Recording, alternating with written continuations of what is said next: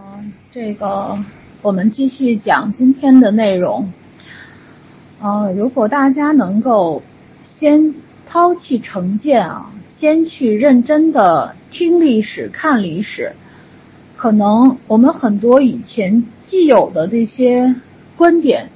就会得到一定的改变啊。因为很多人总是在说点的历史，而我希望有一个线的历史，就是说整个的过程是什么样子的，尽可能的还原。哦，你在这些历史之中可能得不到一个明确的结论，但是它会否定很多虚假的结论。嗯，这个我们继续讲今天的内容。呃，如果大家能够先抛弃成见啊，先去认真的听历史、看历史，可能我们很多以前既有的这些观点就会得到一定的改变。啊，因为很多人总是在说点的历史，而我希望有一个线的历史，就是说整个的过程是什么样子的，尽可能的还原。哦，你在这些历史之中可能得不到一个明确的结论，但是它会否定很多虚假的结论。呃，我们上次讲到了，在一六二八年的时候发生了一件事儿。啊，就是可能啊，不知道是不是真的，因为没有真正的历史史料来来证明这一点。查尔斯一世，嗯，的一个可能的同性恋情人，但是他有可能就只是因为政治伙伴、政治呃诉求一致，啊，他的一个最重要的心腹就是白金汉公爵，啊，遇刺身亡。这件事儿呢，居然当时的英国是举国欢庆，哎呀，这白金汉公爵总算死了。啊，事实上，这个白金汉公爵的去世能够这样举国欢庆，特别是议会，就当时的这个英国的这个议会啊，实际上是绝大多数的人已经开始这些议员的产生，这些议员是什么人？这件事儿是有一个极大的值得大家关注的情况。当时的国会中的议员呢？已经开始有大量的清教徒啊，大量的清教徒，大量的律师出身的人啊，比如说，比如说，我们提到一个很著名的议员，也是后来的影响了英国全境的人，就是克伦威尔。克伦威尔在一九一六二八年的国会中就已经成为议员，而且已经开始初露锋芒啊，因为实际上。这个整个克伦威尔家族呢，都是在宗教改革期间呢，呃，获取了大量的财富啊。实质上，他的他整个这这个体系的家族都是在反对天主教的这个这个过程之中，啊，从这个收买这个天主教的财产之中获得了大量的财富。那尽管克伦威尔本人呢，他是一个出身于这个中层的士绅阶层啊，他的收入就差不多是贵族的。最低的那一档啊，就是贵族最差的那档，跟他就他能收入这么这么多，所以他家里不是很穷，也不是很富，但他呢，就是在伦敦的律所啊，律律师呃律律师学院里面读书，这样就是很多这样类似的人呢，就是读过律师的这些人啊，同时呢，又是大部分的新教徒啊，去学习这个律律师的这个事务，所以在议会之中呢，就开始出现了大量的律师。啊，口才惊人啊，口才惊人啊，这样呢，说服力非常强啊。慢慢的，国会就就开始在这个风气下，呃，就就变得越来越倾向于倾向于这个，嗯，就是啊，就是当时的这种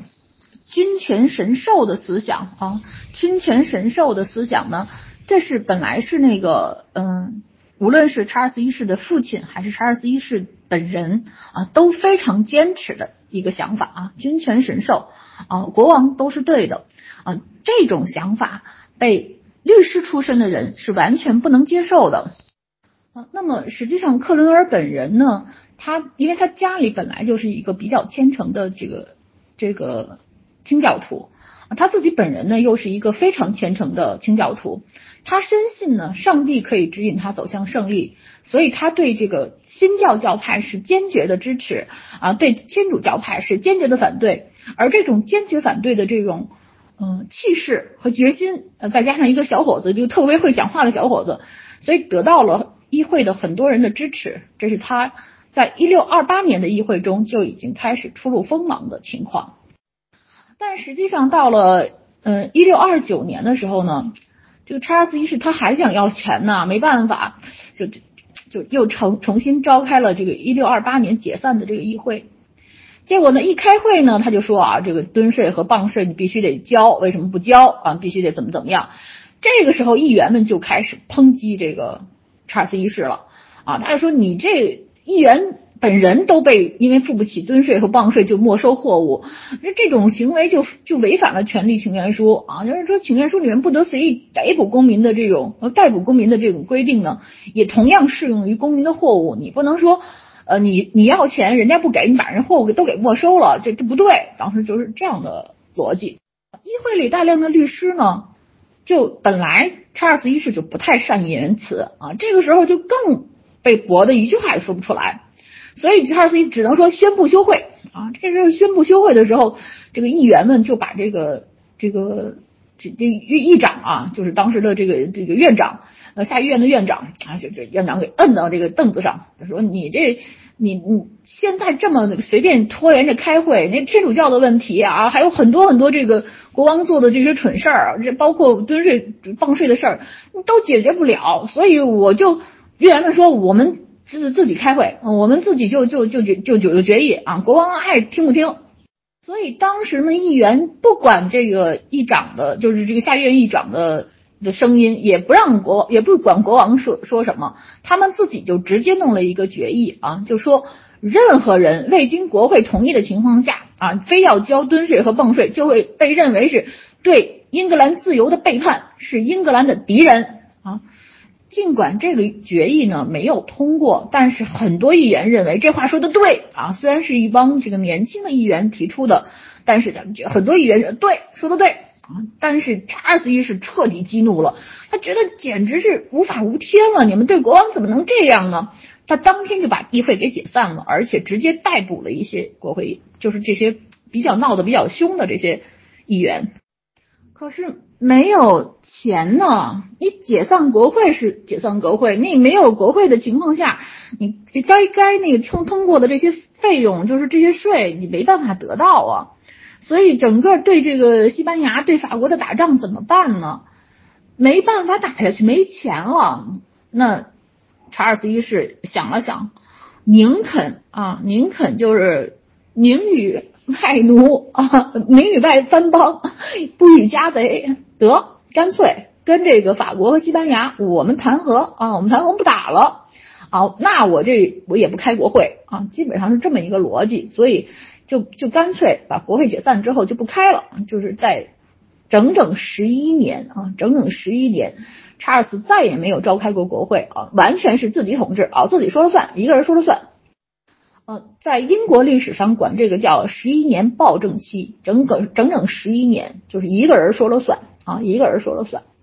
这一个人说了算呢，有很多问题啊，产生了很多问题。大家对这个查尔斯一世的政策呢，只能是猜。而这查尔斯一世治理国家的水平呢，又相当的低啊，相当的低。它相当低就在哪些方面呢？产生呢？第一个问题就是没有处理好宗教问题，因为我们刚才说了，包括前面几次课就在讲这个这个查尔斯一世期间呢，包括之前他的父亲的时候，就是这个新教和天主教的博弈啊一直在产生，而天而这国会之中当时就能够。让大家就觉得特幸福，说的特别棒了啊！很多都是这个比较激进的新教教徒啊，而查尔斯一世呢，其实对这个是有点心有余悸的啊，心有余悸的，所以他用的人呢都不敢用这个新教的人，不是不敢用新教比较比较比较这个极端的人，他想用的是那种最好是啊接近于天主教的人啊，所以他选的这个。这个主教啊，牧师啊，他信任的人呢，总是带了点天主教的成分。比如他老婆啊，选的是个天主教的公主，而且这个人是个坚定的，我绝不改教。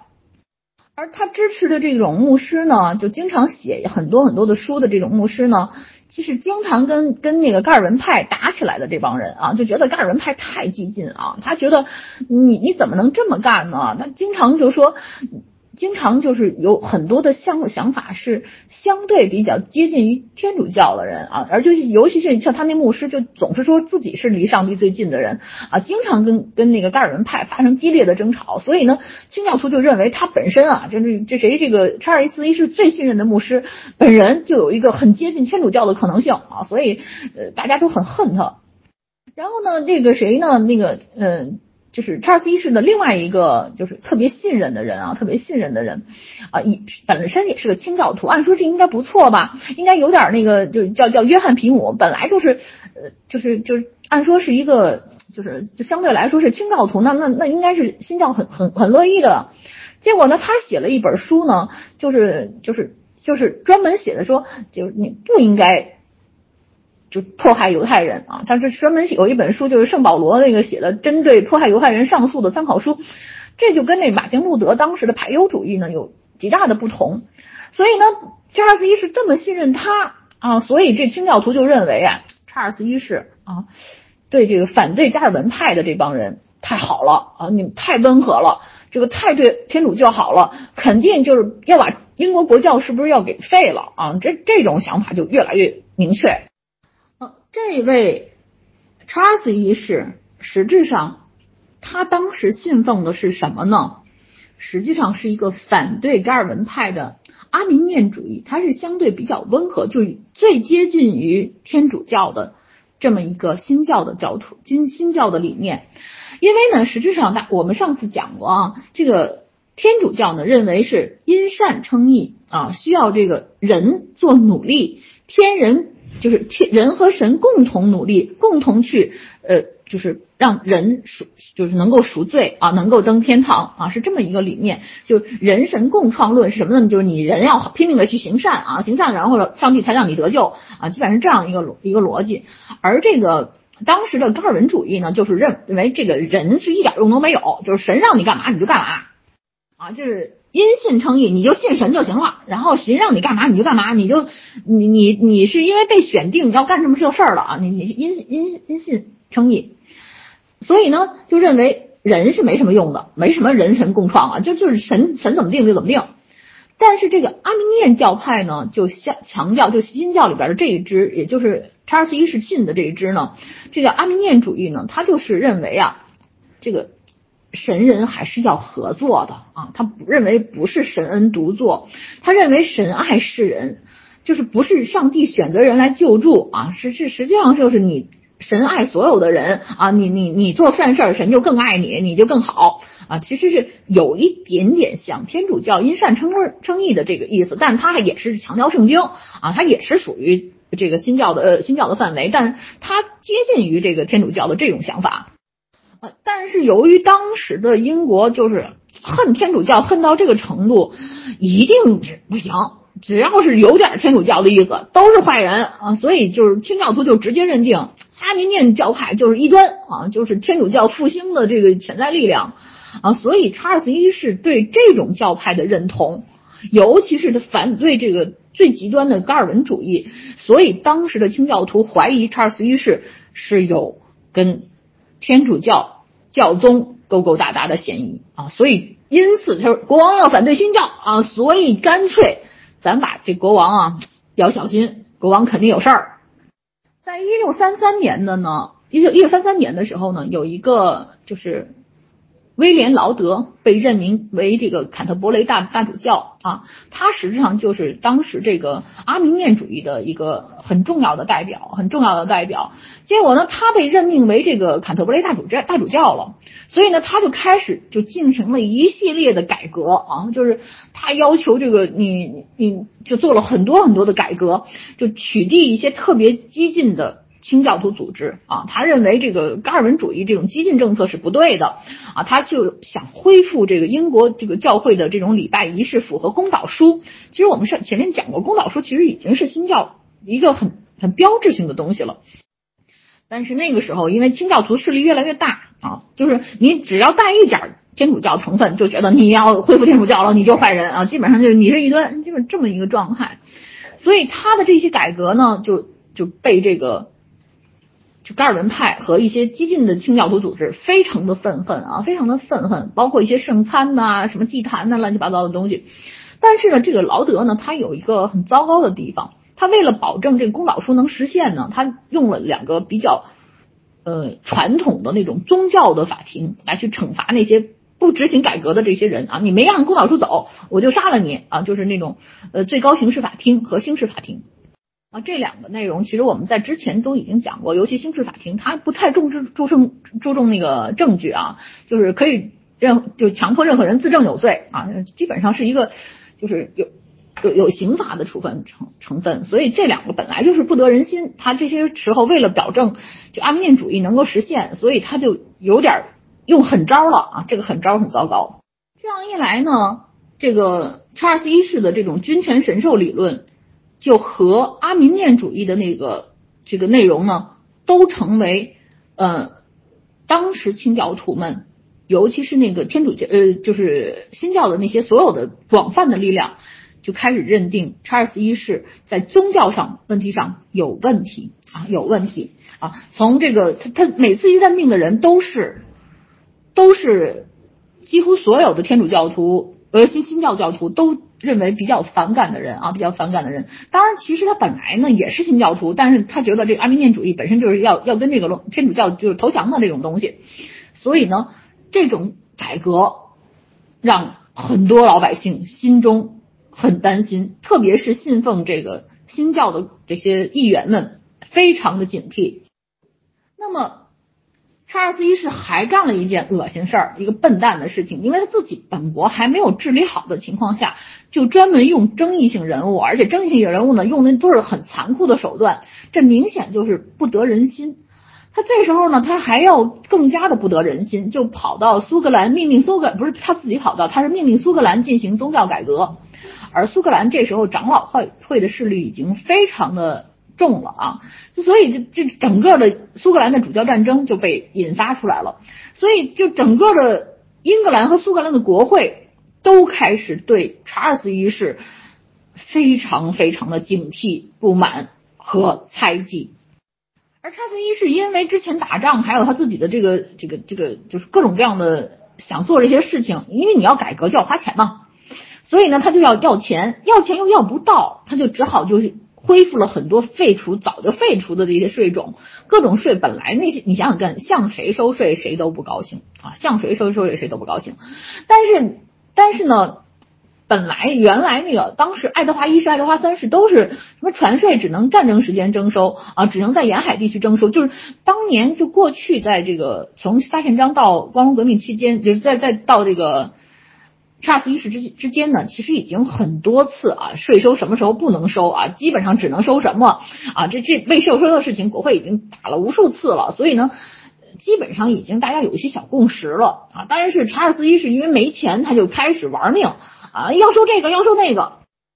由于当时国会被解散了啊，他这样随便的要税，要税，要税啊，所有的人都开始觉得这太过分了。太过分了，就各种各样的人就都开始反对这个加税啊，反对加税。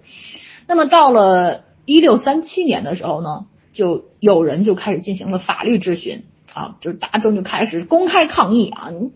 怎么能这么随便加税呢啊？这个，但是呢，就是当时的王室就是所谓国王特权嘛，我们上次讲过皇家特权，说这种税种，这些税种都是皇家特权范围内的啊，征就就征了，你你你没什么话可说。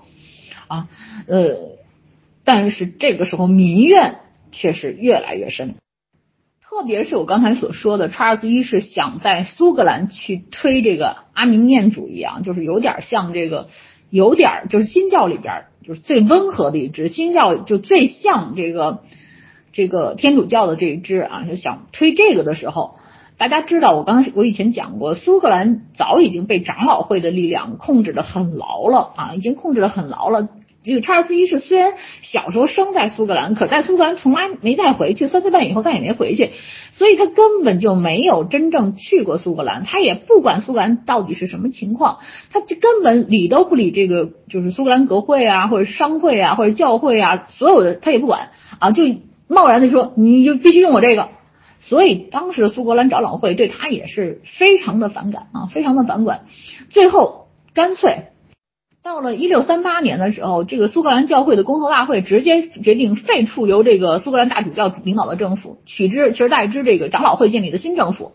啊，这这基本上就是公开的反叛了啊！这于是就造成了一六三九年的第一次主教战争啊。然后查尔斯呢就没办法，因为知道不能开会开国会，开国会国会肯定反对，所以查尔斯是一个 非常差的君主啊。他在这么长时间，就从一六二九年的这个就就解散议会，就解放解散国会之后呢，其实他就没有再就全是个人独裁的情况下，他也没把大家民心争取到。所以他知道，只要一开国会，他肯定完蛋。所以当时干脆不通过国会筹筹钱了，国会肯定不会给他钱的。他干脆就就动用了自己的私人武装啊！但是呢，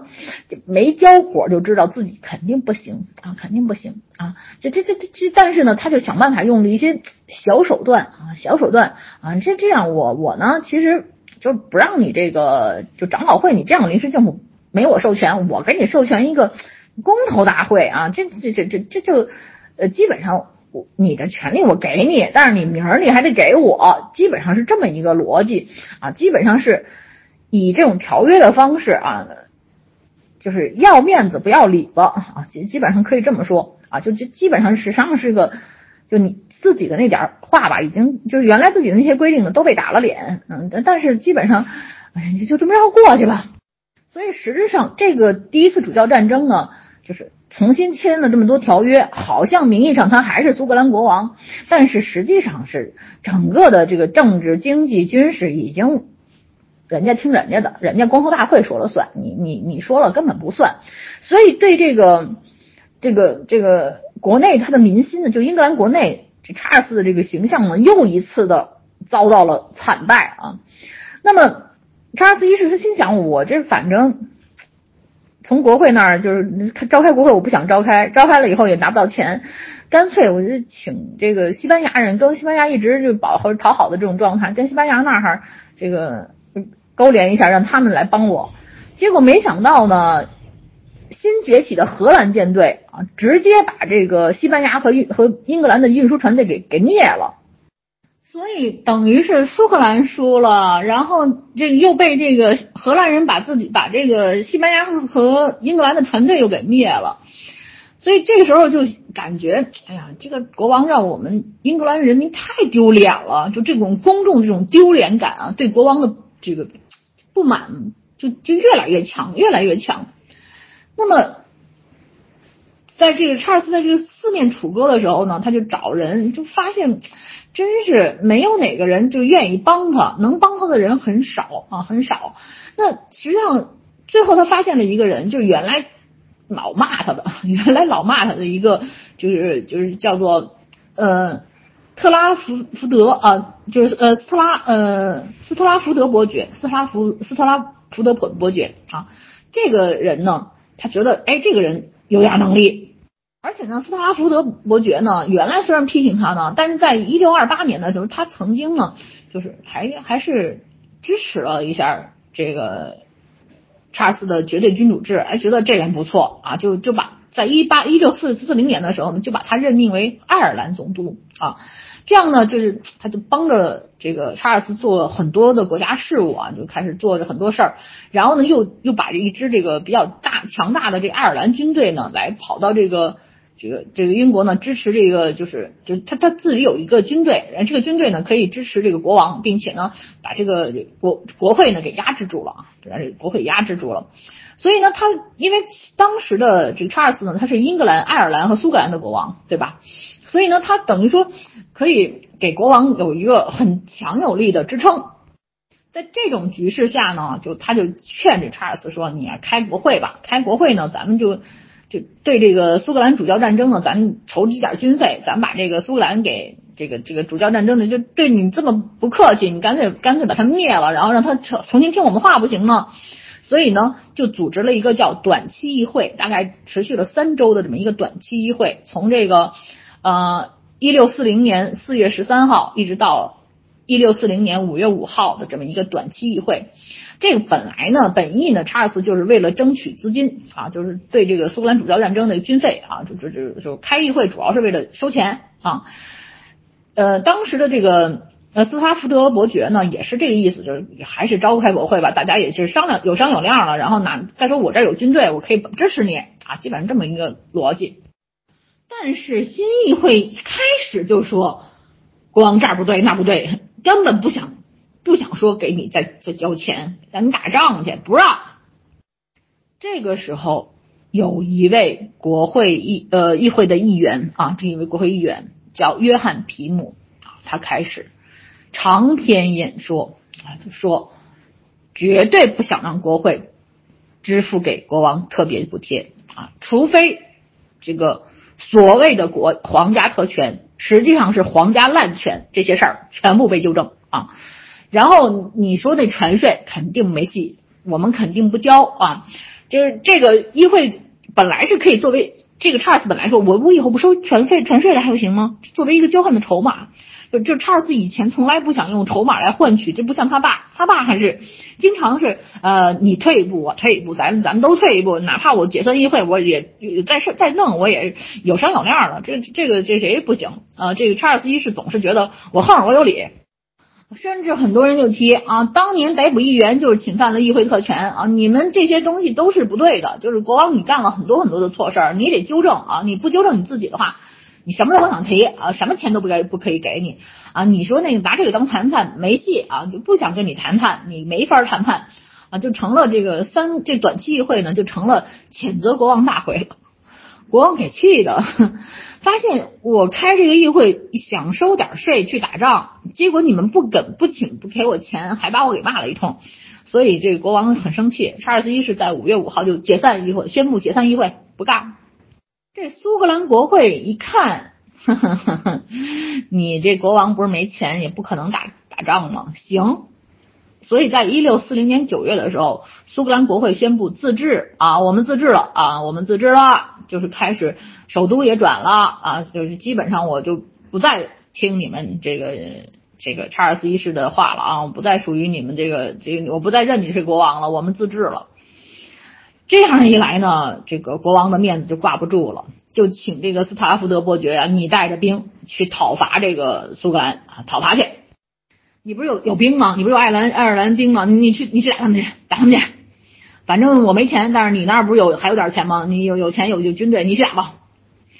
结果呢，没想到当时的苏格兰部队里边啊，有很多是三十年就是欧洲三十年战争退役下来的老兵，所以水平特别高。水平特别高，而这个这这位这位这位伯爵就是这位英国的军队呢，这这斯拉福德伯爵带的这帮兵呢，在爱尔兰是很厉害的，那那毕竟是军人跟民之间的差异，你跟这帮人打完了没戏，所以当时的这个这个这个这这这这支部队呢，就是屡战屡败，屡战屡败，到最后的时候呢，就整个苏格兰军就就追着他打。追着他打，不仅追着他打呢，而且就是你补给线全都给你断了啊，补给线都断了。而这这个斯塔斯塔福德伯爵呢，自己呢就说我我我我病了，我病了，我没啊，他这来上了生病啊，整个部队呢又不能进又不能退，根本就被人打，直接追着被人打，所以到了就打了不到一个月。这这查尔斯一世只能开这个贵族大理事会啊，因为你们贵族们都来，你们是我们的这个世袭顾问啊，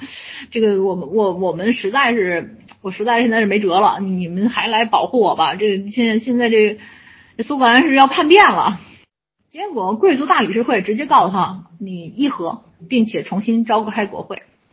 所以呢，当时这个查尔斯一世呢就只好灰溜溜的签了一个很悲惨的条约啊，叫。叫呃瑞朋条约，瑞朋瑞朋条约啊，瑞朋条约啊，这是很悲惨的条约。这个是临时停战条约，是吧？你看啊，你你站在这儿，你继续站啊，但是暂时你先别打了，行吗？我每天给你军费啊，每天给你钱啊，你先暂时不打了，成吗？等我们开国会开完会，我们再再接着再考虑，行吗？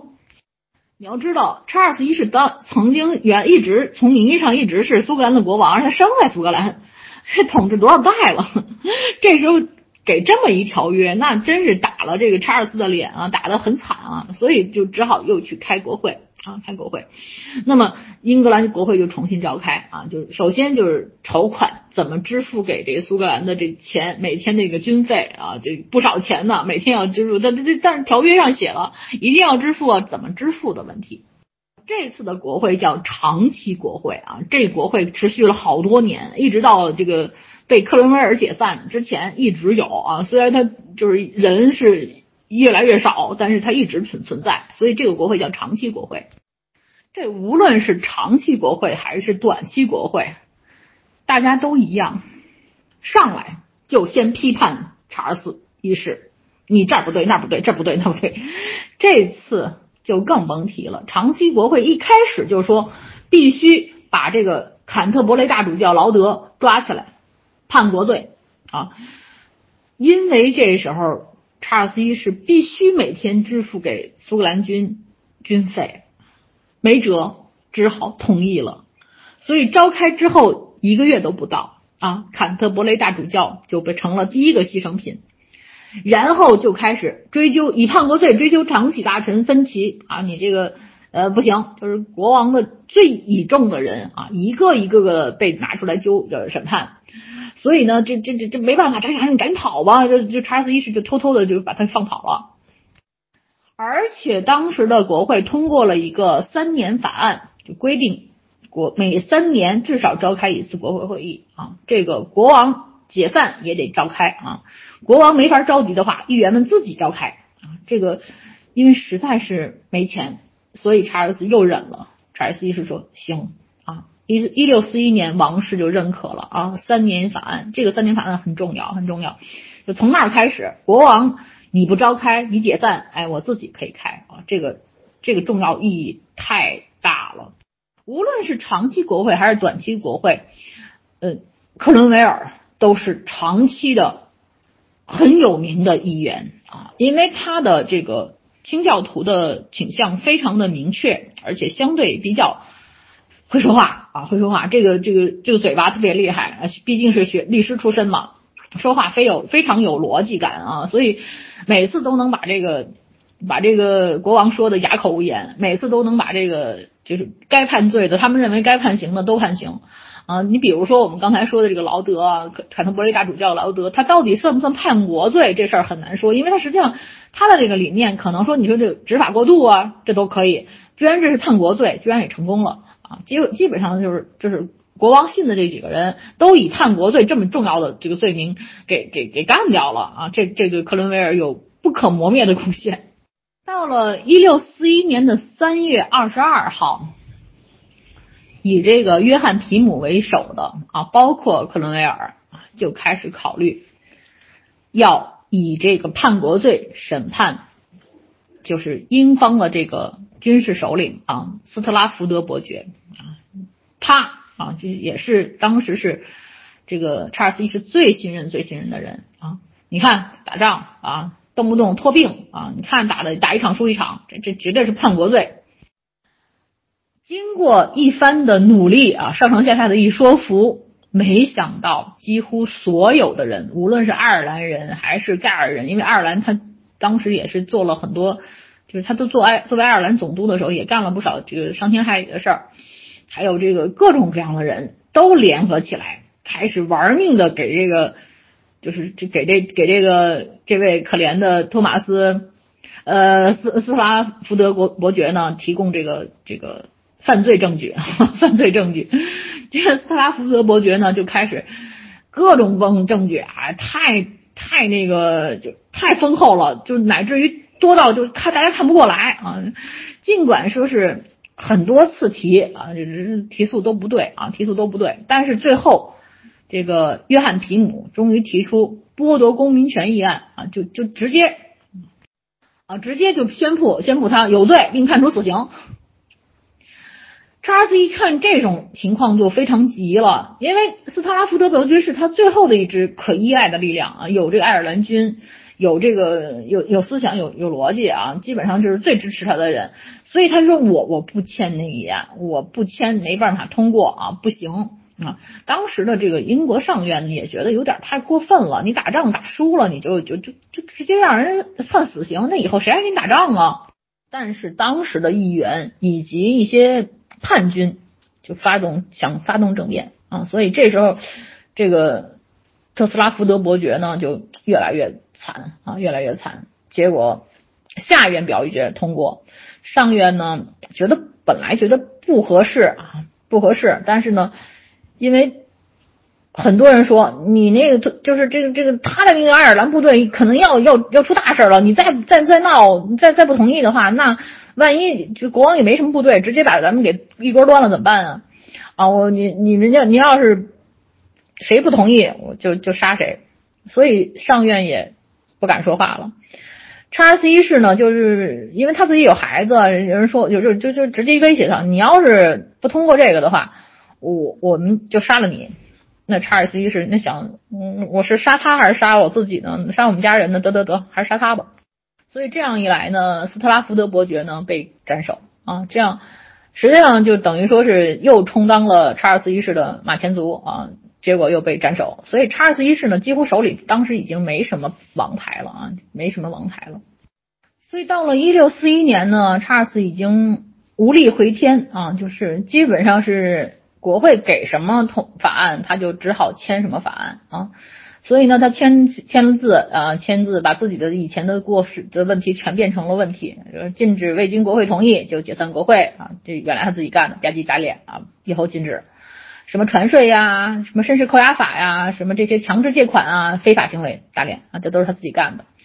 然后这个刑事法庭啊，最高刑事法庭啊，这这个就就被取缔啊。然后通过了这个，就是我们说的三年法案啊，人身保护法案啊，全通过啊。就是所有的啊，就通过这个所有的税收怎么做啊，全都通过了法律啊。所以这个时候呢，就。就国王的这个权力已经变得很惨，就基本上国会说什么你就只好签了啊，甚至呢就发动了这个全国的签名活动，每一个签名的人都保证捍卫真正的革新的宗教啊，这个新教啊必须是新教啊，这个呃这这所有的人都必须这样做啊，甚至呢就是下院都都都提出就是废除主教制啊，这主教制度就全废了啊，就以后就全是。就就就整个的这个国家的这些这些方式都就全部全不行了，上院很就是一直都否决，但是一直就就拼命的就整个的这个新教想用自己的这个伦理来去解决这一切问题，不要再就所有的能像天主教的一律不干啊，一律不干。在这种情况下呢，查尔斯一世觉得我这已经变成国王就变成了一个签字签字木偶了，这这这整个我的权利就全没了，国王特权全没了。所以呢，他这时候没辙，他就跟这个苏格兰勾勾搭搭的说：“你们啊，建立长老会政府我同意啊，那个但是你们帮帮忙啊，你们帮帮忙，你们给我募点兵啊，你们想办法给我弄一支苏格兰的兵，然后呢，这个我去抵抗国会。但当时人们啊，其实对这个查尔斯虽然说是对查尔斯已经很不满了。”但他们还有一点想法是什么呢？就是说说这个这查尔斯呢是被这些人给带坏的啊。刚开始被白金汉公爵给带坏的，后来呢是被这个这个这个特斯拉福德伯爵给带坏的。他是国王没错，是这帮奸臣啊，咱们得清君侧啊，基本上是这么一个逻辑。所以当时还没想对查尔斯本人动手啊，你只要听听国会的话，你签字就就行了。但是呢，大家想想看啊，天主教的土地直接划给新教徒，所以呢，很多当地人的这个心情是很很不满的，很不满的，很多事儿上就开始打起来。就是就是为什么当时这个天主教跟新教之间能打成那样？里边除了其实还有很多的利益之争，除了这个宗教之争呢，还有利益之争啊。真正当时的清教清教徒呢，基本上都反对这个查尔斯一世的这些什么阿明念主义啊，就是这些像有点。只要但分有一点往这个天主教那点偏，他们就认为就自己可能钱也不保，地也不保，人也不保，所以干脆啊，你你怎么着都不能把自己给害了。所以当时这个英国国会的这个力量呢，就开始变得越来越强啊，越来越强。所以呢，当时呢，就是就是当时的英国下院呢，就国会呢，就开始通过一个大抗议书。不抗议书干嘛呢？就是说天主教啊，在做一个阴谋啊。这整个春这个天主教开始在做这个阴谋啊，天主教他们这个欺骗了国王啊，做了很多不应该做的事情，就列了一个特别长的表，把这个查尔斯一世执政以来所有的觉得不符合法律啊、不符合情况啊这些事情全都列了个表，认为这都是天主教的阴谋啊，就有的时候就吹，就本来没那事儿，这些也能吹出比较大的事儿，也小事儿吹成大事儿，基本上是一个非常。就显得特别可怕。哎呀，天主教马上就要来了，来了以后就把咱们就就是英国国教废了，就杀很多人。尤其是当年也吹那个，就是啊，当年就是把这个血腥玛丽的事情吹得很凶，也是和这有关啊。就为了表达，你看天主教会怎么样，所以玩命。其实是，其实我们是我们讲过，玛丽其实没杀几多少人，杀了几百个人，但是比他那个父亲啊，比他的这些哥哥呃弟弟杀的人少多了，但是。在那谁那儿不是啊？就全是这这这天主教势力就是无恶不作。你你你你你，只要天主教回来，我们全得死，恨不得那样，渲染的特别过分。最后呢，因为国会这个这个清教徒的势力特别大，所以呢，国下院呢就终于就虽然不是很多，但是微微有优势，就通过了这个议案。这个议案实际上是一百五十九票赞成，一百四十八票反对，两百票弃权，大多数人是弃权的，觉得这是不是说的有点过了？但是呢，也没觉得不知道到底投哪个票好，就实际上最多的是弃权票啊。但是这些弃权票居然也没被说动反对，所以通过了。然后就是这个抗议书呢，甚至攻击上院啊，当然上院不会通过了，所以当时还是在收很多税啊。这样一来，大家就觉得。国王肯定还是继续被小人蒙蔽，到后来就是爱尔兰又暴乱了啊！爱尔兰又暴乱了，因为这谁把这个这个爱尔兰总督给干掉之后呢？爱尔兰本来就是这新教跟这个这个天主教就矛盾就很多，这一暴乱之后呢，就有人就开始胡说八道，各种各样的这个谣言就越来越多，越来越多，这个国会的紧张情绪呢就开始很高，因为有点不是你死就是我活的意思了。特别是爱尔兰的天主教军队啊，那些军队呢，他们现在公开宣誓效忠于国王，啊，下院就要求解散，解散，解散，解散，啊，所以这个时候呢，就是一些就是就是一解散了以后，这些部队的人呢，就发现就是这帮清教徒太坏了，我我杀清教徒，你们你们太不然的话就被他们杀了，所以这个时候就清教徒跟天跟天主教徒的这个这个矛盾就变成了互相互相残杀。然后呢，大家都在说阴谋论。哎呦，天主教阴谋论，哎呦，都是这这整个王国就要被天主教给灭了，就这这种，所以就变成了好多小宣传册。哎呦，你看这个，咱们要再不干的话，他们就干死我们了。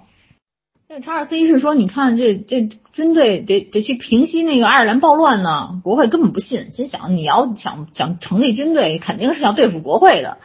结果呢，就干脆国会提出了一个国民军法案。这个国民军法案非常非常的重要，有了国民军法案，从此军队的控制权就不再是国王来控制了啊，这是一个非常重要的法案，就是从此军队的权利，就是军权的掌握是谁来掌握这件事儿，在英国变成了一个非常神奇的事情。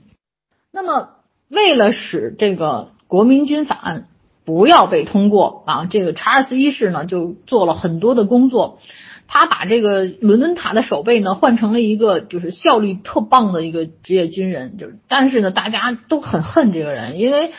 对这个人呢，就是就是就就是所谓那种就是杀人不眨眼啊，就觉得吓死人了，这人很坏啊，所以当时甚至有时候就就是所有人都都就伦敦就开始乱了，乱了以后呢，就说，哎，你看为什么这个？清君侧清了无数次，查尔斯一世还是这么政令还是这么乱呢？肯定是因为他那王后，他那王后是是天主教徒，咱们把王后脑袋砍了吧。这么一来，查尔斯一世就想，这国会议员呢，肯定是跟这帮就是一天到晚的，就是那些苏格兰部队有有联系啊，然后呢，肯定是专门想对付我的。因为对付王后就是对付他，所以呢，他就认为认定有六名议员有叛国罪啊，就跟这帮苏格兰军队有关系。议会说不拒绝执行，那些议员是可以可以可以赦免的，是没有这个罪名的，是你瞎说。查尔斯一世呢，就干脆我强行逮捕啊，强行逮捕。没想到呢，就是就这消息还没说出来去，还没执行呢，就大家都知道了，他要逮捕的人早跑了。所以当时的这个下院的院长呢，就坐在自己的椅子上说：“你我预言哪儿去了？”他说的：“陛下原谅，作为下院的的仆人，我只为下院服务。您的问题，我只能说我没看到，看到了也不说。”啊，这这这很很气人啊，很气人。就就是明显的意思就是说我听国会的，你的话我不再听了啊，这就造成了整个的国会其实上就是不打算再听查尔斯一世的话了啊。这样一来，明明想用这个军事的强力啊，就想我直接把你们给给给逮捕逮捕，但是逮捕也没有成功啊。这个而且是武装的闯入下院这件事儿，就国会已经就不会再想是。呃，清君侧的问题啊，现在就在想，嗯，肯定是他本人有问题了，所以这个时候国会就把伦敦给封锁了啊。查尔斯一世呢就跑了，跑了，他就想我要组织一支部队来对付国会了。那么跑了的国王在牛津建了新政府啊，然后就开始进入了英国内战啊，英国内战，在一六四二年开始，英国内战打起来了啊。这这段时间呢，克伦菲尔出现了一个神奇的军事才能，一个律师出身的人啊，一个上过律师学院的人，嘴皮子非常厉害的一个人。我们讲过，一个议员出身的人，哎，他发现要想打胜仗，必须有骑兵，而且必须要有由这个有思想、有头脑的人，他们来把这个部队给建设好。于是克伦威尔做了一件非常非常重要的选择，请注意，这个选择是克伦威尔成为军事天才的一个重要原因。就是在英国历史上，军官都是贵族当的啊，军官都是贵族当的。但在克伦威尔时期啊，克伦威尔认为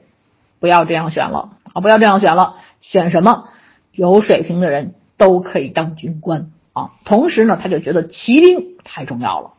骑兵可以做很多很多的事儿啊！骑兵的速度、机动能力啊，打人的这个强度啊，这机动灵活能力都都比较比比一般的步兵要强很多。于是他就开始创造了自己的一支铁军。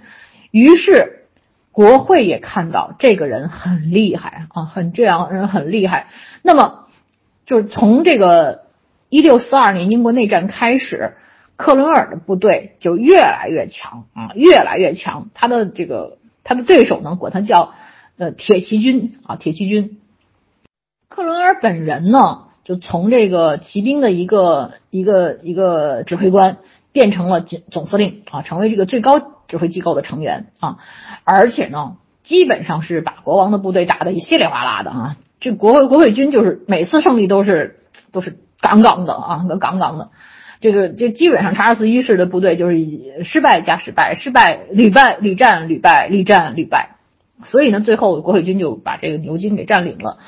然后查尔斯一世呢本来逃了，逃了之后呢，被这个苏格兰长老会的军队给抓住了啊。这个时候呢，就是这个苏格兰长老会呢，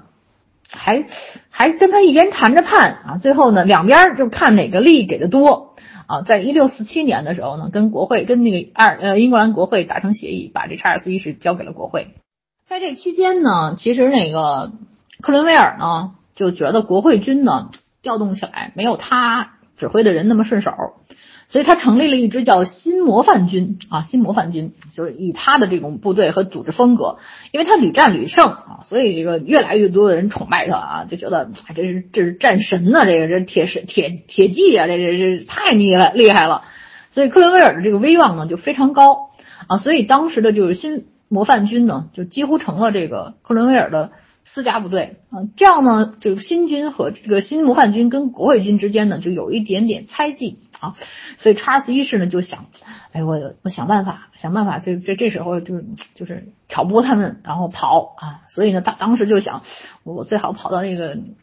就是就是他觉得对他好的那些人手里，哎，确实是跑了，跑到了这个怀特岛郡啊，怀特岛郡。没想到那个总督啊，其实压根儿也虽然是他这个这个这个这个，虽然他觉得那个人是他的人，实际上人家压根儿就反对这查尔斯一世啊。当时查尔斯一世很很很悲惨啊，因为他太同情这个天主教的势力，而这天主教势力在英国又没有完全的，就是已经被打得稀里哗啦了啊，已经被打得稀里哗啦了。他这个同情呢，又又他又不是一个铁铁硬的天主教徒，他是一个就是到最后他还想，哎，算了，我还是啊，就是跟这个苏格兰长老会啊，就是呃，跟他们来来来来来来想办法啊，谁让最后。这个谁，这个这个查尔斯一世呢，就说你要是能够帮我呢，就是把这英格兰这个国会这帮人给干掉的话，我恢复王位以后，我就同意这个长老会建立政府啊，苏格兰就归你们了，我正儿八经就完全支持你们了同时呢，煽动各种各样的王党啊，就暴动啊，然后就是跟这个苏格兰兰部队一起啊，就是为了这个苏格兰而战，为了这个查尔斯一世而战啊，就。英国的第二次内战，就是英国第二次英国内战就开始了。但是这点儿这点儿东西，在人家那克伦威尔的那模范新军啊等等这个国会军的这个这个势力下，根本就毫无用处啊！这这这基本上，克伦威尔就是就是摧枯拉朽的这样的，就把这个苏格兰部队给打得稀里哗啦的啊！苏格兰重新又并入到英了英格兰呃英国啊，所以这个英国的这个内战，第二次内战也也被。也很快就就就嘁哩喀啦了，嘁哩喀啦了啊！这这这段时间，克伦威尔都是表现的超级牛啊，超级牛，没有人敢说他不行。但是长期议会呢，不想与国王本人决裂，想说，你看这个国王他虽然参与了一些自行呢，但是国王他还是想做好事儿的，想让国家有好的发展机会，这只是那些坏人太多啊，所以呢，就是。经过一番就是大家的这种，就议会里边的人的各种各样的讨价还价呢，就是下议院呢就就就终于通过啊，这个还是改造这个国王啊，就查尔斯一世呢，他可以复位，但是呢，你必须得就是听国会的话，基本上是这样的。但克伦威尔是完全不同意的，完全不同意，就是尤其当时另外一个就是亨利范爵士都不同意，这不行，这这我们白打仗了，但是。呃，国会还是说国王可以复位，但是王权呢一定要限制啊，就是还是得听国会的就行。但是这下这帮就是清教徒的这个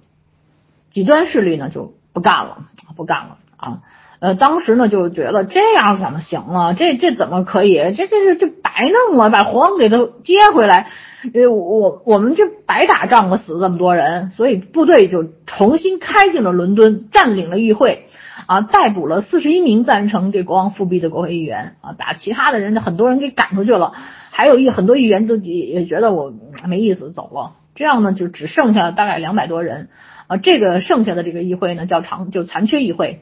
当时的一个意见领袖呢，就亨利范爵士呢，就辞去了所有的公职。他说：“我无论对国王还是对联邦政府都持批评态度啊！我我不是一个，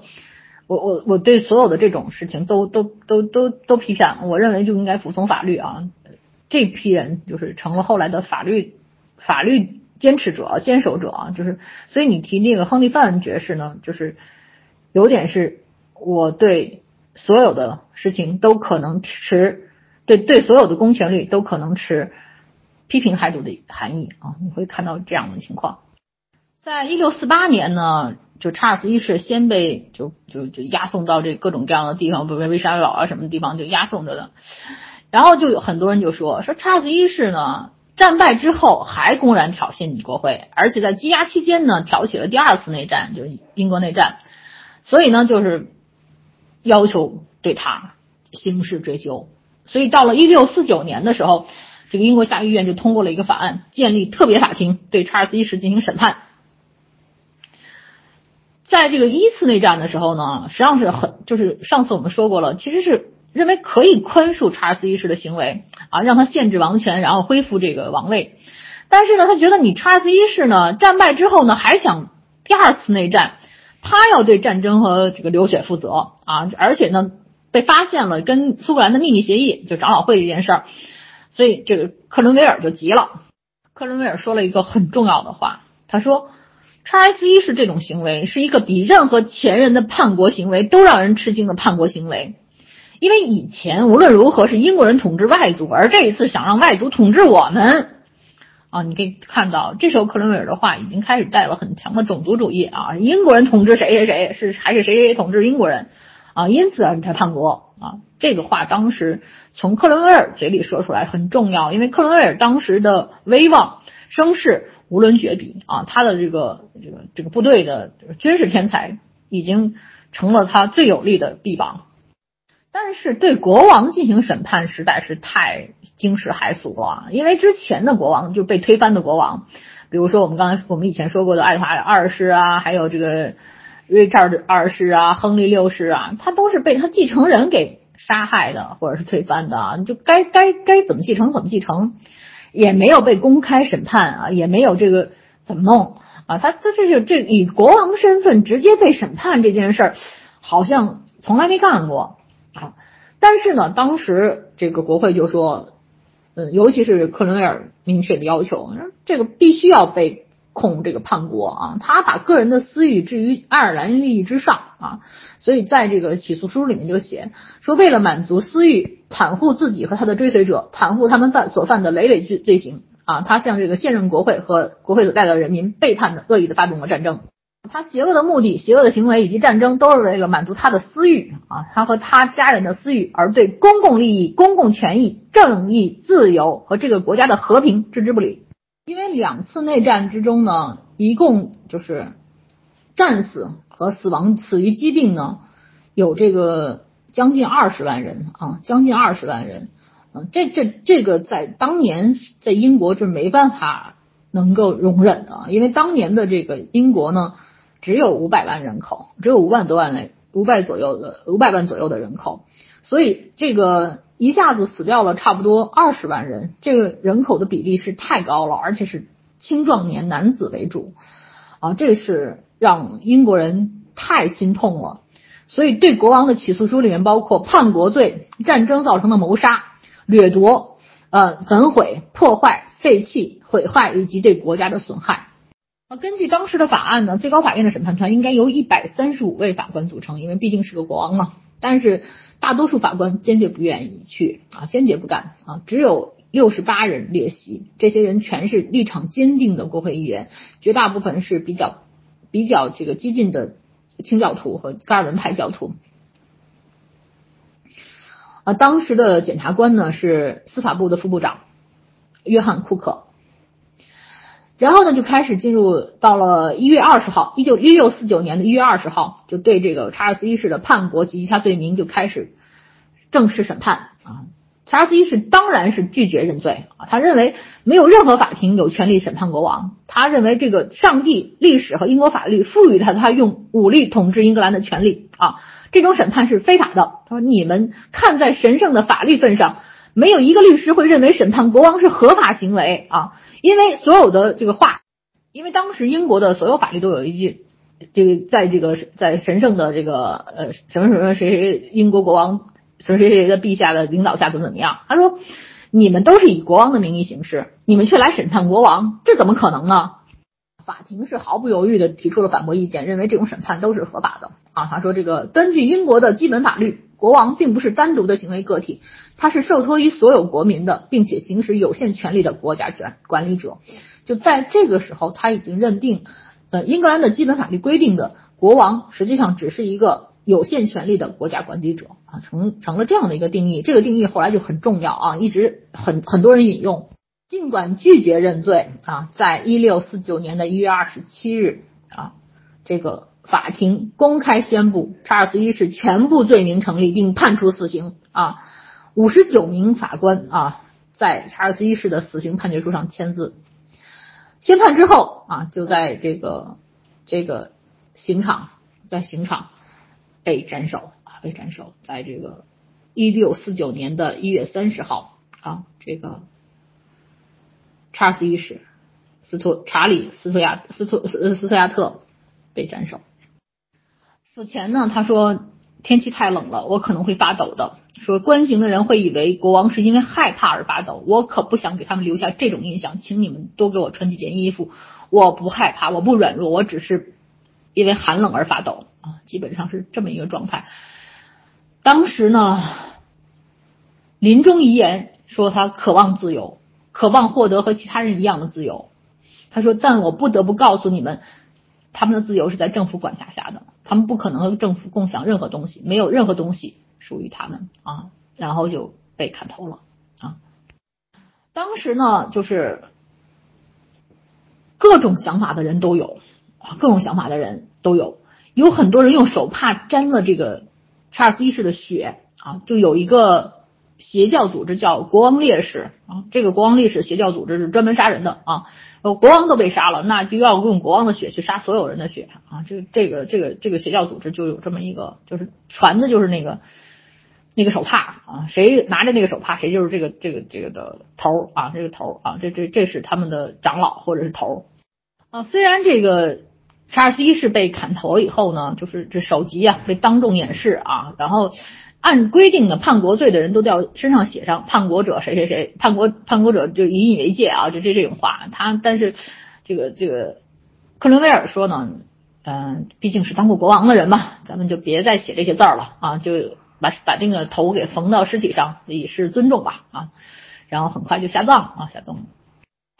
被处决之后呢，当时的英国人呢就是有点有点反思啊，有点反思，因为首先处决国王呢。让大多数人很震惊啊，很震惊，因为很多人认为这个国王是上帝的发言人啊，是上帝的代言人。很多人想，这个这个这种谋杀是不是太过分了啊？说谋杀了国王的生命，就谋杀了国王的尊严啊？你们到底还要干嘛？你们是不是就是违背了上帝的指令啊？很多人在问这个问题。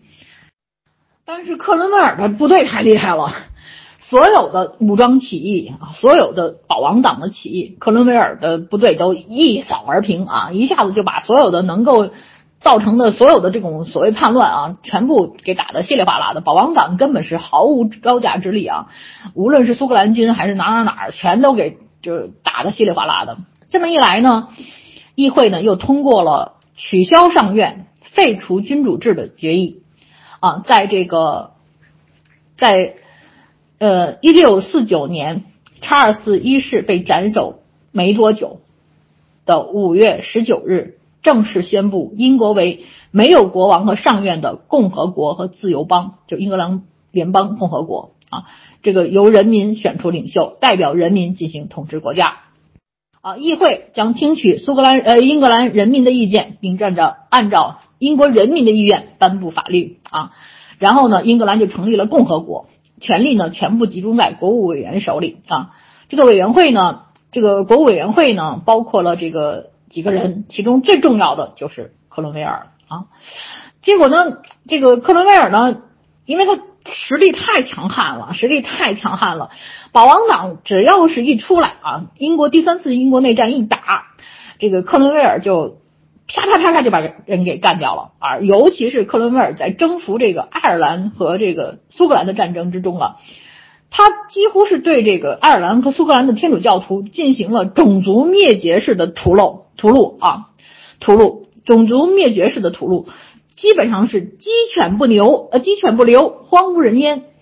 造成了当时的苏格兰的天主教徒是这么说的，他说。跟克伦威尔比起来，魔鬼都不算恐怖啊！就是所有反对国会的、反对新模范军的军事力量全都被消除了啊！这个残缺议会一直存在的全这个这个残缺议会，因为提了几句让克伦威尔不高兴的话，他就烦透了啊！他的这个就一个将军就说说这个这个议会里面挑选的人啊，应该是挑出来的，不能是选出来的，怎么能这么干呢？克伦威尔就同意了啊，从此呢，他解散了这个长期议会，也是残缺议会啊，就是就是当年那谁，呃，一六四零年查尔斯召开的长期议会，剩下那些国会议员，哎，一律解散，一律解散啊。然后呢，他跟他那个清教徒的朋友们呢，就说说这个英格兰的政府呢，应该是一个圣徒的结合啊，那些清教徒啊，志同志同道合的人。所以在一六五三年的四月二十号呢，